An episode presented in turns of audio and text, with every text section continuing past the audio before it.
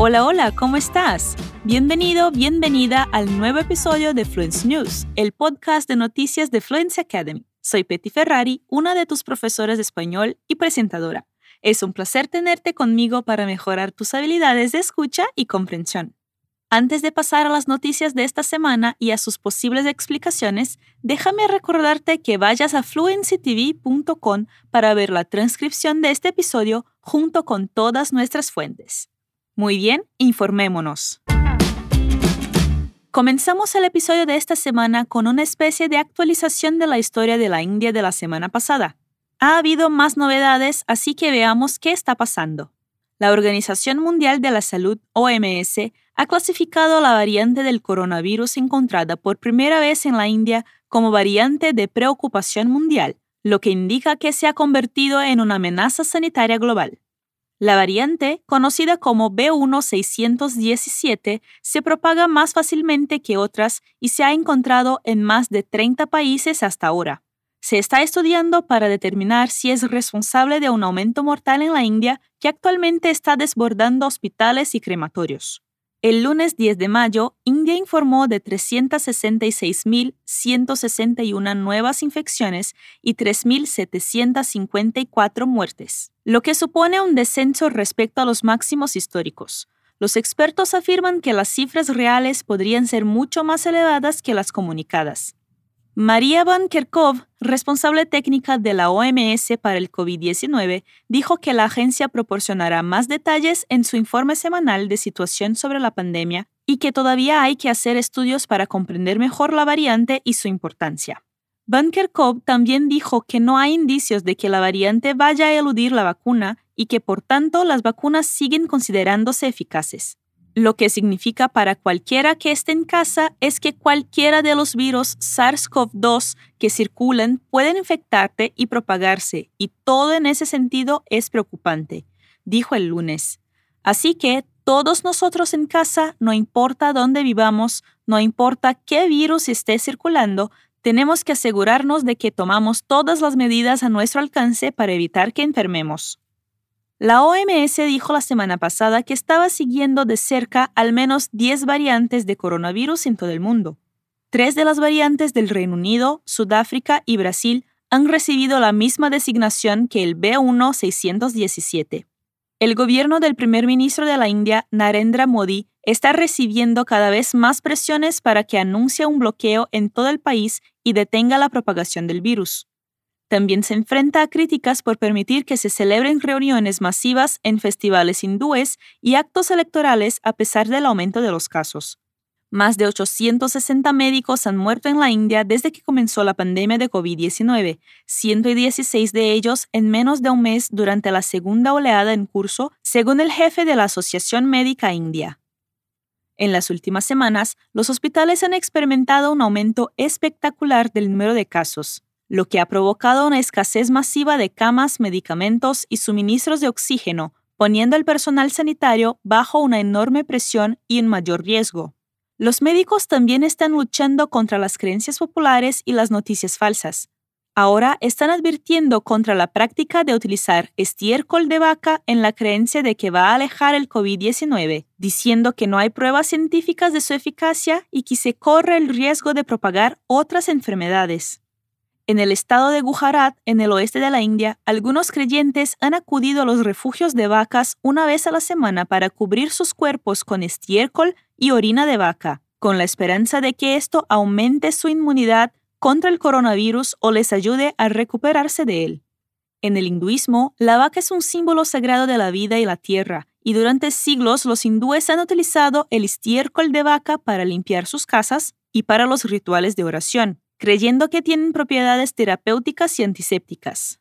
Médicos y científicos de la India y de todo el mundo han advertido repetidamente contra la práctica de tratamientos alternativos para el COVID-19, diciendo que pueden conducir a una falsa sensación de seguridad y complicar los problemas de salud.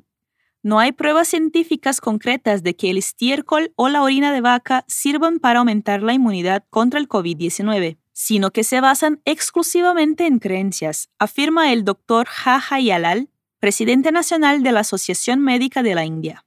También hay riesgos para la salud al untarse o consumir estos productos. otras enfermedades pueden transmitirse del animal a los humanos. Para empeorar las cosas, varios pacientes de COVID-19 gravemente enfermos están mostrando síntomas de mucormicosis, una infección fúngica extremadamente rara que provoca la putrefacción de órganos vitales como el cerebro, los pulmones y los senos paranasales. Según un informe de The Hindustan Times, uno de los periódicos más importantes de la India, el Consejo Gubernamental de Investigación Médica del país advirtió a los médicos en los últimos días que estuvieran atentos a los síntomas, como ennegrecimiento o decoloración sobre la nariz, visión borrosa o doble, dolor de pecho, dolor de muelas y aflojamiento de los dientes, dificultades respiratorias y tos con sangre. La mucormicosis está causando estragos. Estamos viendo de 4 a 5 nuevos pacientes cada día y tenemos alrededor de 35 pacientes aún ingresados. Dijo hoy a The Telegraph el doctor Prashant Raate, presidente del hospital Seven Star de la ciudad de Nagpur. Al parecer, el hospital ha tratado a más pacientes con hongos negros que cualquier otra clínica de la India. Según datos del Centro de Control y Prevención de Enfermedades de Estados Unidos, el hongo negro tiene una tasa de mortalidad de alrededor del 50%. Las cosas se ven sombrías en la India, pero hay algunas buenas historias en todo el mundo. En Inglaterra, Escocia e Irlanda del Norte se han anunciado cero muertes por coronavirus el lunes 10. En Gales se registraron cuatro muertes, lo que significa que en general el Reino Unido mostró un ligero aumento respecto a las dos muertes registradas el domingo. Además, la Administración de Alimentos y Medicamentos de Estados Unidos, FDA, amplió el lunes la autorización de uso de emergencia de la vacuna COVID-19 de Pfizer para incluir a las personas de 12 a 15 años. Se trata de la primera vacuna COVID-19 en Estados Unidos autorizada para su uso en adolescentes más jóvenes. La vacuna había sido autorizada anteriormente para personas de 16 años o más. Las vacunas COVID-19 de Moderna y Johnson Johnson están autorizadas para su uso en personas de 18 años o más. Para respaldar el uso ampliado, la FDA revisó los datos presentados por Pfizer. La empresa dijo a finales de marzo que un ensayo clínico en el que participaron 2.260 personas de 12 a 15 años demostró que la eficacia de la vacuna es del 100% y que se tolera bien. Fue una decisión relativamente sencilla, dijo el lunes por la noche a los periodistas el doctor Peter Marks, director del Centro de Evaluación e Investigación Biológica de la FDA, la rama de la agencia que regula las vacunas. Você acabou de ouvir a frase fue una decisión relativamente sencilla. Você sabe qual é a diferença entre sencilla e simple? Sencillo é algo que não oferece dificuldades, complicações ou que não tem muitos detalhes e adornos. Simple é algo formado por somente um elemento, algo que não é composto, mas também pode ser usado para falar de algo que não oferece dificuldades.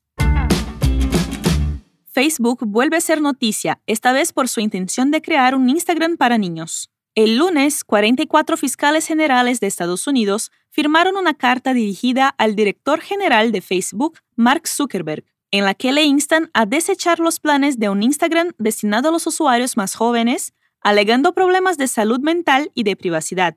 La carta llega menos de un mes después de que grupos de seguridad infantil y el Congreso expresaran preocupaciones similares. El uso de las redes sociales puede ser perjudicial para la salud y el bienestar de los niños, que no están preparados para afrontar los retos que supone tener una cuenta en las redes sociales, dice la última carta. Además, Facebook no ha protegido históricamente el bienestar de los niños en sus plataformas. Los fiscales generales tienen interés en proteger a nuestros ciudadanos más jóvenes, y los planes de Facebook de crear una plataforma en la que se anime a los niños menores de 13 años a compartir contenidos en línea son contrarios a ese interés. Facebook afirma que este servicio daría a los padres un mayor control sobre la actividad en línea de sus hijos. Como todos los padres saben, los niños ya están en línea, Queremos mejorar esa situación ofreciendo experiencias que den a los padres visibilidad y control sobre lo que hacen sus hijos, dijo un portavoz de Facebook en una declaración a CNN Business. Estamos desarrollando estas experiencias en consulta con expertos en desarrollo infantil, seguridad y salud mental de los niños y defensores de la privacidad. También esperamos trabajar con legisladores y reguladores, incluidos los fiscales generales del país. Además, Hoy nos comprometemos a no mostrar anuncios en ninguna experiencia de Instagram que desarrollemos para menores de 13 años. El portavoz también señaló que Facebook es patrocinador fundador de un nuevo laboratorio de bienestar digital en el Hospital Infantil de Boston para comprender mejor el efecto de la tecnología digital en los niños. Zuckerberg dijo que la plataforma está todavía en una fase temprana de nuestra reflexión y que está claro que hay un gran número de personas menores de 13 años que querrían utilizar un servicio como Instagram. Você sabe quando usar gran ou grande? Sempre que essa palavra vier imediatamente antes de um substantivo no singular, usaremos a forma mais curta, gran. Por exemplo, ella es una gran mujer. Él es un gran hombre. Vamos usar grandes se for uma palavra no plural. Por exemplo, Ellas son unas grandes mujeres. Ellos son unos grandes hombres. Se invertemos a ordem, deixando o substantivo antes, usamos a palavra grande, ou seja, se não estiver imediatamente antes de um substantivo no singular, usaremos grande. Por exemplo, ella es una mujer grande. Él es un hombre grande. No plural ficaria assim: Ellas son unas mujeres grandes, ellos son unos hombres grandes. Siete niños murieron y al menos 16 personas resultaron heridas el martes 11 de mayo después de que un hombre armado abriera fuego en una escuela de la ciudad rusa de Kazán, según el Comité Nacional Antiterrorista del país. Otras 21 personas, la mayoría niños, resultaron heridas. Un sospechoso de 19 años fue detenido. Los testigos dijeron a los medios de comunicación estatales que se había producido una explosión durante el ataque antes de que comenzara el tiroteo, aunque no estaba claro de inmediato qué causó la explosión. Varios niños saltaron por la ventana de la escuela para escapar. El primer ministro ruso, Mikhail Mishustin, habló de gran dolor, mientras que el líder de Tartaristán, Rustam Minikanov, describió el ataque como una gran tragedia. El presidente Vladimir Putin ha ordenado un endurecimiento urgente de las restricciones al control de armas tras el tiroteo que tuvo lugar en el primer día de vuelta al colegio tras 10 días de vacaciones, dijo el portavoz del Kremlin Dmitry Peskov. Nessa notícia você pode ouvir mais exemplos com a palavra gran, mas dessa vez quero que você observe como funciona a palavra primeiro e sua forma mais curta, primer. Sempre que essa palavra vier imediatamente antes de um substantivo masculino no singular, devemos necessariamente usar a forma mais curta, primer. Por exemplo, el primer día de vuelta al colegio. Se usamos a palavra ao final da frase ou antes de alguma partícula, por exemplo, ela fica em sua forma original, primero. Por exemplo, el primero de los días. Isso não acontece com a forma feminina primeira nem com os plurais primeros, primeras. Y por último, para terminar el episodio de hoy, el castillo de Drácula en Rumanía ofreció a los turistas las vacunas COVID-19 con un viaje gratuito a la Cámara de Tortura. Los visitantes del imponente castillo de Bran en Rumanía, que se inspira en la guarida de Drácula, están siendo pinchados con agujas en lugar de con colmillos de vampiro en una campaña de vacunación contra el coronavirus. Vine a visitar el castillo con mi familia y cuando vi el cartel me armé de valor y acepté ponerme la inyección, dijo Livio Necula, un ingeniero de 39 años.